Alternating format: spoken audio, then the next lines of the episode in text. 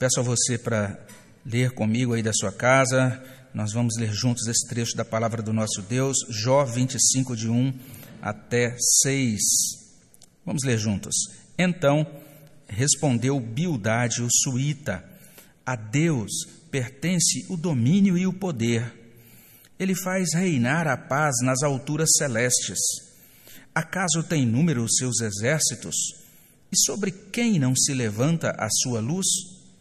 Como, pois, seria justo o homem perante Deus? Como seria puro aquele que nasce de mulher? Eis que até a lua não tem brilho, e as estrelas não são puras aos olhos dele. Quanto menos o homem que é gusano, e o filho do homem que é verme. Deus, obrigado, Pai, pela tua palavra. Pedimos ao teu Espírito Santo que nos ilumine, que nos dê direção, que nos dê condução, para que sejamos guiados, ó Deus, para a verdade do Senhor e para o alimento, para toda a nutrição, para toda a bênção e consolação que existe na tua palavra. Que ela seja, Senhor Deus, aplicada nos nossos corações pelo teu poder e pela tua graça. Que ela abençoe os nossos corações, especialmente, ó Deus, os corações das mães aqui presentes, que estão participando, que estão acompanhando o nosso culto. Venha, ó Deus, abençoar esse dia. Venha abençoar a nossa vida, ó Deus, por meio da tua palavra. É o que pedimos no nome de Jesus. Amém, Senhor Deus. Nós estamos diante desse capítulo, capítulo 25 do livro de Jó. Esse capítulo encerra as falas dos amigos de Jó.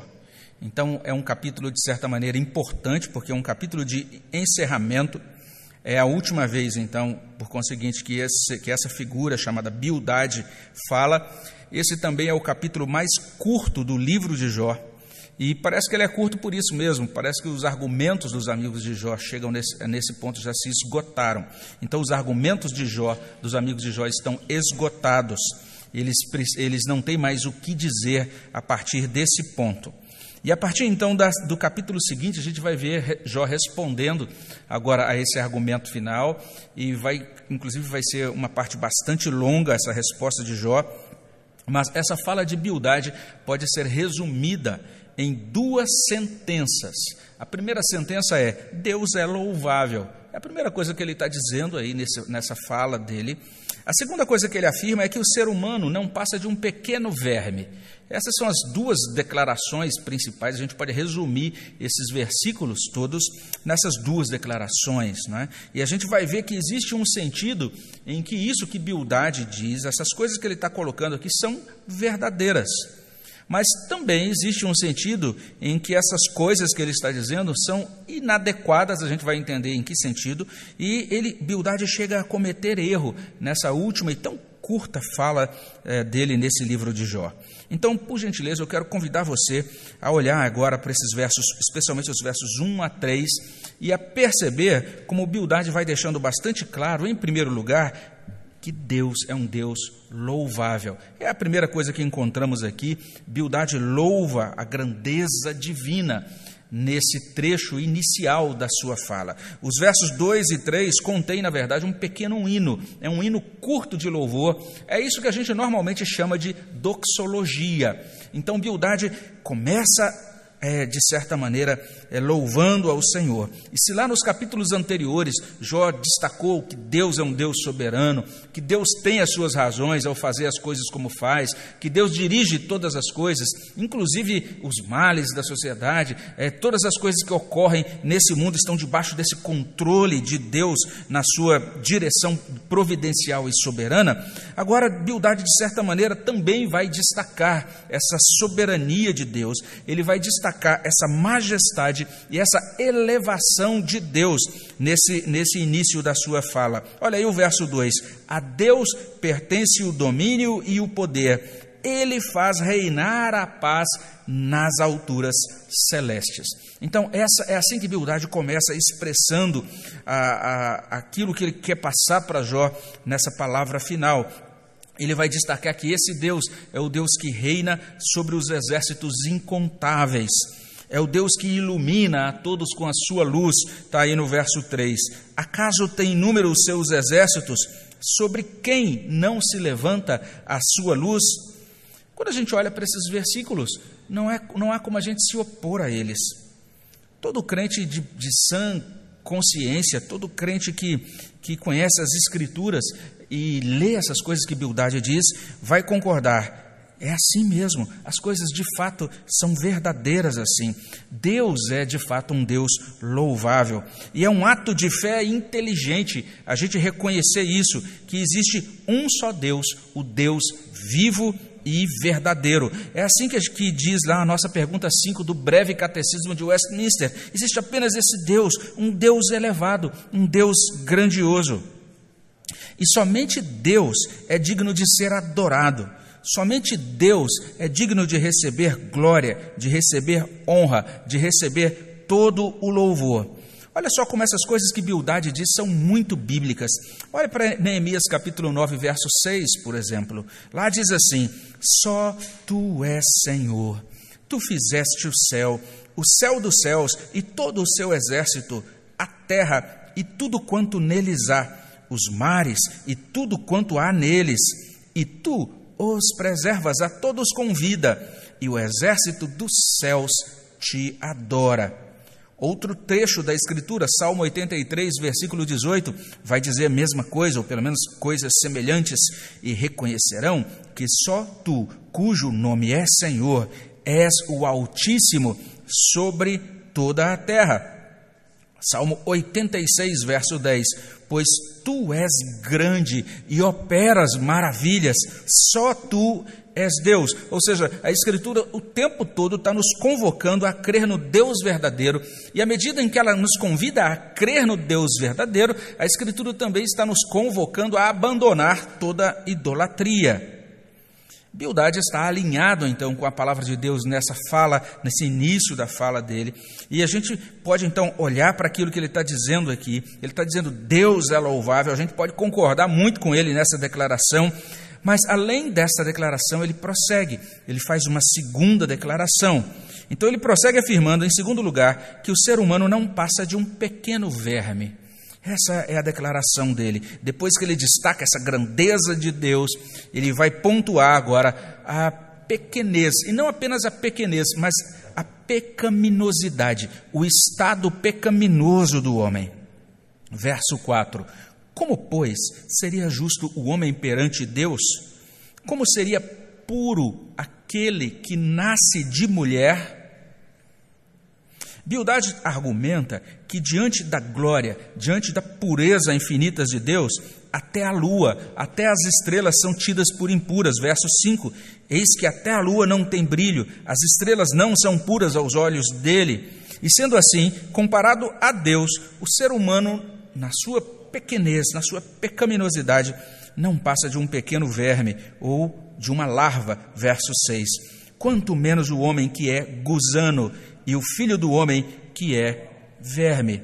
Esse termo gusano está falando da larva no início do seu desenvolvimento, daí outras traduções, né, a nova Almeida atualizada, a Bíblia de Jerusalém, trazem larva, a revista corrigida traz verme, e o filho do homem que é verme, a, a nova King James traz o filho do homem que é um vermezinho, mas a revista corrigida é bem interessante a tradução, ela diz assim: o filho do homem é um bicho. É assim que termina a fala de Bildade. A gente precisa reconhecer que essa fala também repercute outros trechos da Escritura. Há uma ocasião, por exemplo, em que o autor do Salmo 22, lá em Salmo 22, 6, ele olha para a sua própria vida, para o seu próprio coração, e ele mesmo reconhece a sua pequenez, a sua pecaminosidade, e ele diz assim: Mas eu sou verme e não homem, opróbrio dos homens e desprezado do povo. Existe também um outro trecho, é um trecho muito tocante do livro de Isaías.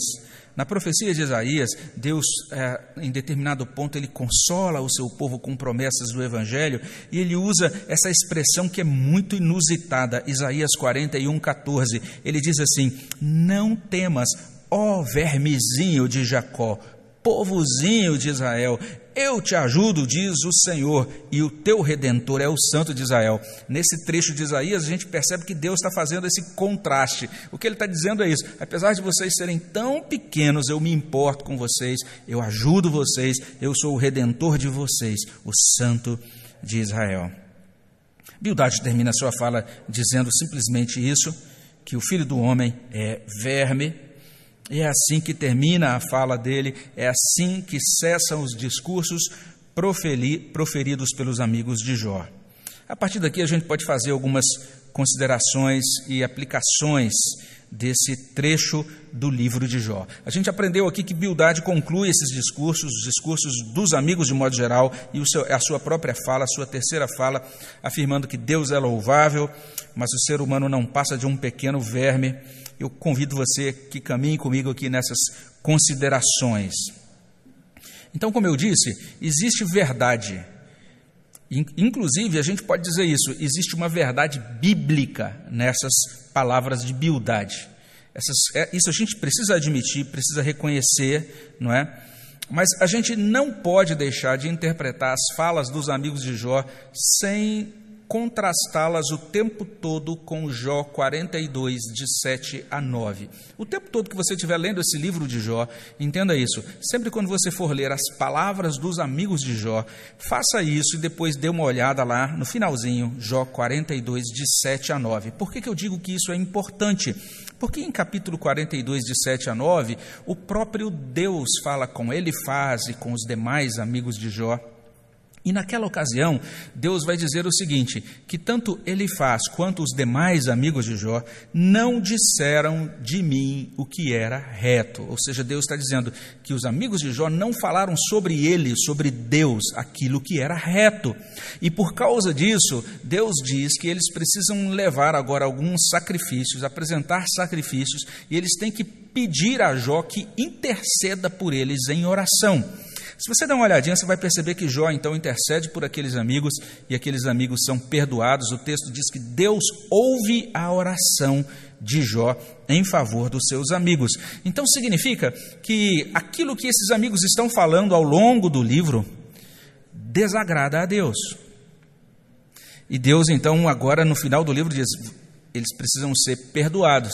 Então tem que haver sacrifício e tem que haver oração. Jó exerce um, até uma espécie de ofício sacerdotal aí no final do seu livro. A gente vai entender isso quando chegar no capítulo 42.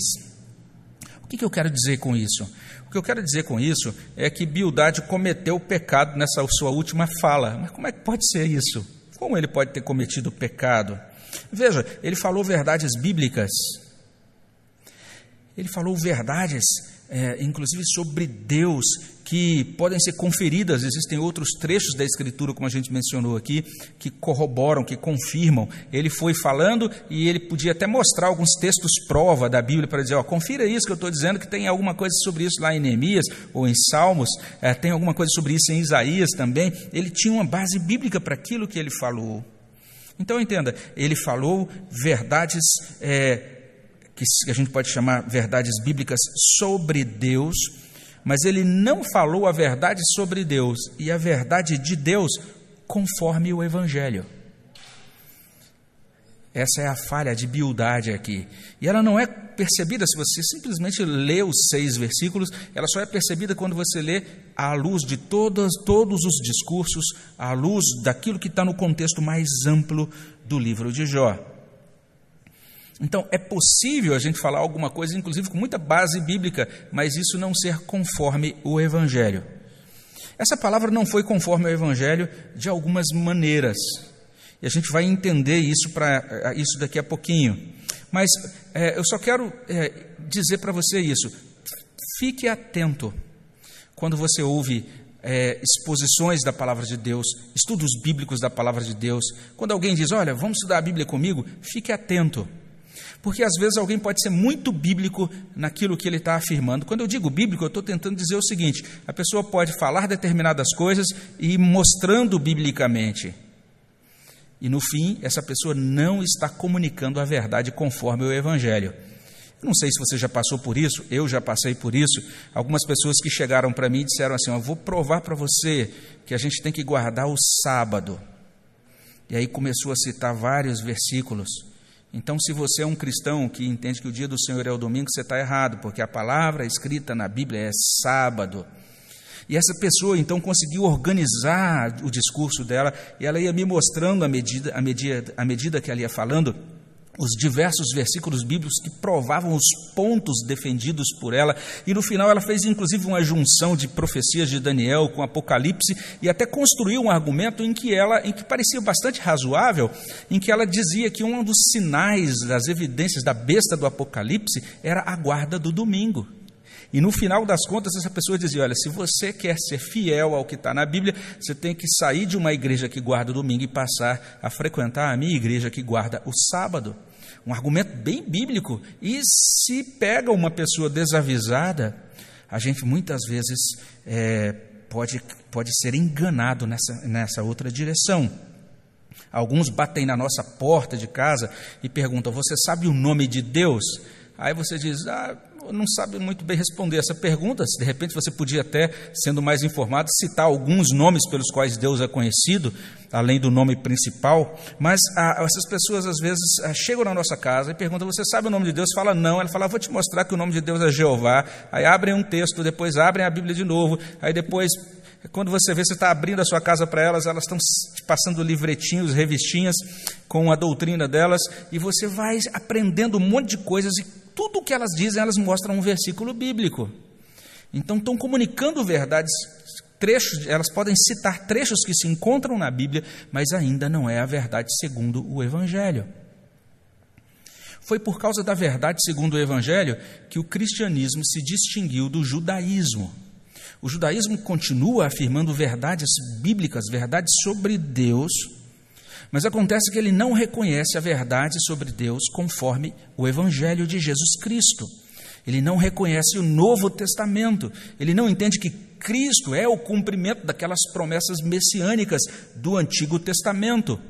A fé islâmica também, ela faz algumas declarações sobre Deus, quando ela diz, por exemplo, que existe apenas um Deus, ou seja, essa questão do monoteísmo, quando ela exalta a sublimidade, a majestade, a soberania, o poder de Deus. São muitas coisas que a gente olha, a gente escuta e a gente pode conferir com a nossa Bíblia e dizer: puxa vida, essas coisas que eles estão dizendo são realmente muito bíblicas, mas ainda assim não são a verdade conforme o Evangelho.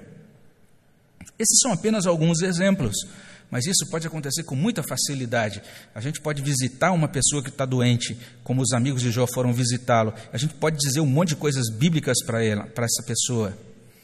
Mas, na verdade, a gente precisa perguntar: será que eu estou sendo uma testemunha do Evangelho? Deus nos manda ser testemunhas do Evangelho. Deus nos manda esse mundo para apresentar Jesus Cristo. E nesse sentido, Bildade foi muito infeliz nessa apresentação. Ele foi infeliz de duas maneiras. Primeiro, na abordagem. Nós estamos o tempo todo lembrando, o tempo todo a gente está sendo lembrado. Jó faz questão de relembrar, de tocar nesse ponto em todas as suas falas. Nós estamos diante de um homem de Deus, um homem que tem plena consciência, que ama a Deus e que está servindo a Deus de todo o coração, está andando com Deus nesse mundo. Mas esse homem perdeu todos os seus filhos, perdeu toda, todo o seu patrimônio, ele perdeu a sua saúde, ele perdeu o seu status social, o seu lugar na comunidade, na sociedade. Ele agora está é, tendo que ficar num, num depósito de lixo e o corpo dele está coberto de feridas, e ele tem descrito de maneira muito gráfica, muito visual, o seu sofrimento e a sua angústia. E você simplesmente chega diante desse homem agora e diz assim: Deus realmente é louvável, mas você não passa de um verme. Você não passa de um verme. A gente precisa perguntar se essa seria a palavra que Jó precisava ouvir naquele momento da sua vida, naquele momento de intenso sofrimento. Nesses termos, a, a palavra de Bildade não correspondeu ao amor de Deus no Evangelho.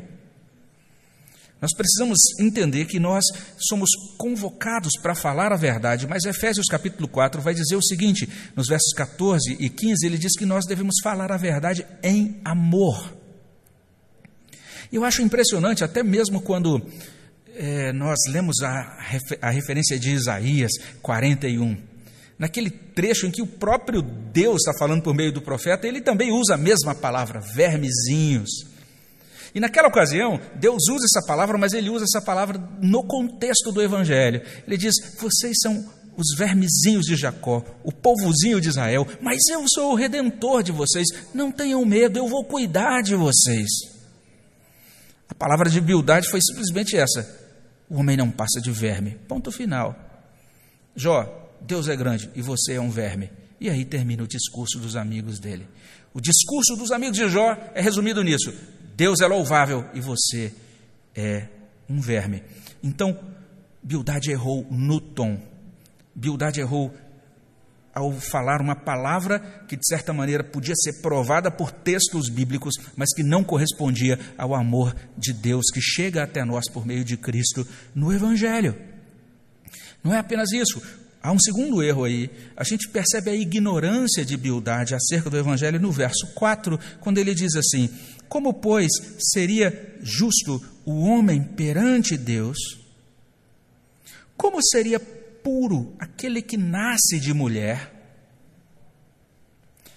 A gente olha para esse trecho e fala: parece que realmente ele não estava entendendo muito bem a promessa do Evangelho que está lá no Antigo Testamento. A gente não está mencionando aqui aquilo que o Novo Testamento diz, eu vou mencionar daqui a pouquinho, mas existia já uma promessa primordial, uma promessa primeva. Os estudiosos chamam isso de proto-evangelho, primeiro evangelho. Está lá em Gênesis capítulo 3, versículo 15. Diz assim: Porém, inimizade entre ti e a mulher, entre a tua descendência e o seu descendente. Este te ferirá a cabeça e tu lhe ferirás o calcanhar. Essa é uma fala de Deus para a serpente. Deus está dizendo que a serpente será vencida. Ela será vencida pelo descendente da mulher. É interessante esse trecho. Esse trecho está dizendo o seguinte: que vai nascer de mulher o puro. Vai nascer de mulher o redentor. Vai nascer de mulher aquele que vai resolver todo o estrago que foi causado pela serpente. Vai nascer de mulher aquele que vai trazer a redenção. Bildade não tinha, não mostra nenhum conhecimento dessa promessa do evangelho. Como é que o homem pode ser puro? As respostas que são dadas por ele e pelos amigos são equivocadas, são baseadas em justiça própria. O homem tem que fazer algo para merecer algo e daí ser salvo. Mas já existia uma resposta sobre como seria justo o homem perante Deus, como seria puro aquele que nasce de mulher. Isso é atualizado ali no Evangelho de Lucas, capítulo 1, de 26 a 31. Diz assim: No sexto mês foi o anjo Gabriel enviado da parte de Deus para uma cidade da Galiléia chamada Nazaré, a uma virgem desposada com certo homem da casa de Davi, cujo nome era José. A virgem chamava-se Maria. E entrando o anjo aonde ela estava, disse: Alegra-te, muito favorecida, o Senhor é contigo. Ela, porém, ao ouvir essa palavra, perturbou-se muito, pôs-se a pensar no que significaria essa saudação. Mas o anjo lhe disse: Maria, não temas, porque achaste graça diante de Deus. Eis que conceberás e darás à luz um filho, a quem chamarás pelo nome de Jesus. Impressionante essa declaração, ela conceberia e teria um filho. Esse filho receberia esse nome, Jesus, porque ele cumpriria Gênesis 3,15. O nome Jesus significa que Deus salva, Deus é salvador, Deus está cumprindo as suas promessas de aliança, as suas promessas pactuais. Nesse sentido, nasceria de Maria um ente santo, como diz a revelação um pouco mais à frente, ainda nesse capítulo de Lucas, porque desceria sobre ela o Espírito Santo e ela então seria essa, essa agraciada, por meio dela viria o redentor ao mundo. Um homem justo nasceria de mulher, e esse homem justo, Jesus Cristo, que nasceu de mulher, ele traria agora, realizaria a redenção, de modo que agora os homens pecadores crendo nele, seriam justificados, seriam declarados justos diante de Deus. Paulo explica isso em Gálatas 4, a partir do verso 4. Ele diz: Vindo, porém, a plenitude do tempo, Deus enviou o seu filho nascido de mulher, nascido sob a lei, para resgatar os que estavam sob a lei, a fim de que recebêssemos a adoção de filhos. Então a resposta à humildade é essa: é que o homem que nasce da mulher pode ser feito puro se acreditar em Jesus. Jesus também nasceu da mulher, esse redentor, com a sua vida, com a sua morte, com a sua ressurreição, ele concede agora perdão, purificação, vida eterna a todos os que acreditam nele. O Evangelho, então, faz essa, essa obra que parece uma obra contraditória, mas não é, ela é complementar. Primeiro, o Evangelho humilha o homem e diz: de fato, você é um pecador, você é um verme, mas depois disso, o Evangelho dignifica o homem ao dizer: Deus ama você e Deus agora é o seu redentor, o Santo de Israel. Jesus Cristo foi enviado ao mundo para salvar aqueles que creem. A gente podia dizer isso de uma forma meio esquisita, mas a gente podia dizer o seguinte: que a verdade, conforme o Evangelho, não termina com uma nota nojenta. Esquisito dizer isso, né?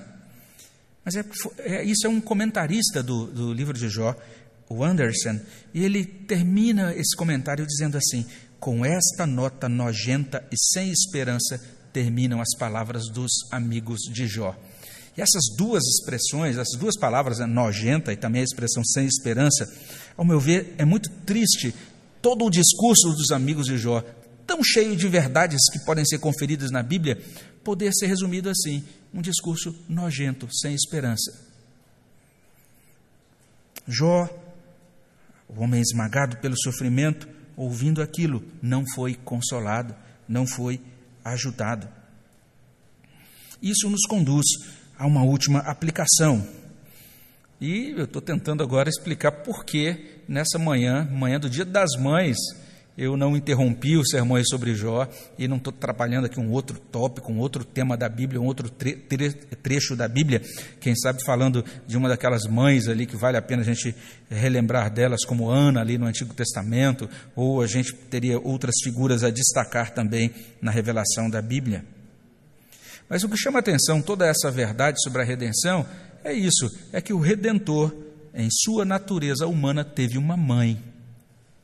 Ele é destacado assim, perceba, o problema da redenção é colocado dessa maneira por Bildade. Como é que o homem nascido de mulher pode ser justificado? E aí a Bíblia vai dizer: ele é justificado por, pelo Redentor, que veio nascido de mulher, cumprindo aquela profecia de que viria o descendente da mulher e que esmagaria a cabeça da serpente. Tem gente que diz que o cristianismo bíblico ele diminui as mulheres. E a gente vê uma série de títulos sendo colocados aí, sendo aplicados à fé cristã. É uma fé patriarcal que diminui as mulheres e por aí vai. Mas é impressionante como a Bíblia coloca a figura da mulher em um lugar de destaque, em um lugar realmente é, digno da nossa atenção. O Redentor, como o homem, teve uma mãe. É impressionante como essa relação entre mãe e filhos, assim como ela é destacada, né, provida pela providência de Deus desde a criação, é uma relação também singular. Quando a gente lê ainda lá no livro de Gênesis, no capítulo 3, a gente encontra logo depois da queda o relato de que a mulher, depois da queda, por causa do pecado agora no mundo, a mulher agora teria dores ao ter filhos. E é impressionante então isso que a Bíblia vai desdobrando sobre as mães ao longo da Escritura. As mulheres têm dor ao ter os seus filhos, e alguns até interpretam o termo hebraico ali no sentido de que as mulheres não apenas sofrem quando têm filhos, mas elas continuam tendo muitos sofrimentos ao longo da criação dos filhos. E é assim mesmo. Mães são criaturas singulares, são figuras singulares dentro dessa providência de Deus. O amor de uma mãe por seu filho talvez seja dentre os amores humanos, quando esse amor é conforme a palavra de Deus, talvez seja um dos amores que mais se aproxime, que mais nos ajude a entender esse amor de Deus. Ela tem um filho por meio de dor e ela já o ama ali mesmo, apesar da dor. E ela vai agora passar o resto da sua vida buscando prover as coisas para o seu filho ou para a sua filha. Mães são assim. Os filhos cometem erros terríveis e talvez sejam inclusive diminuídos ou desconsiderados ou até execrados socialmente. Mas as mães continuam amando esses filhos. É interessante, as pessoas reportam isso, que quando a gente acompanha as pessoas que visitam é, os, as, os, filhos que estão presos em penitenciárias, ah, alguns pais vão visitar os filhos, mas majoritariamente, a maioria das vezes, são as mães que vão visitar os filhos presos. E está lá o filho preso, talvez por um crime terrível, hediondo, mas a mãe leva lá o bolinho de fubá, as coisas que o filho gosta e tudo mais. É um amor incondicional, é amor de mãe. É um amor que tudo espera, tudo crê, tudo suporta. É um grande apontamento para o Evangelho. Não apenas a Bíblia então diz que Cristo nasceu de mulher, mas a Bíblia vai destacar isso, o quanto esse amor de mãe para com o filho, de certa maneira, deveria nos fazer pensar no amor de Deus, e é exatamente isso, reflete esse amor de Deus quando é uma relação conforme a palavra de Deus. Vale a pena a gente, nessa ocasião, agradecer a Deus, então, pelas mães. Agradecer a Deus pelo modo como elas nos amaram, pelo modo como elas nos amam. Se você tem esse privilégio aí de ter mães ainda em vida, que grande bênção é essa? A gente vai inclusive cantar um hino daqui a pouquinho que fala sobre isso, né? Que é grande o bem aquele que pode dizer que ainda tem uma mãe aqui presente.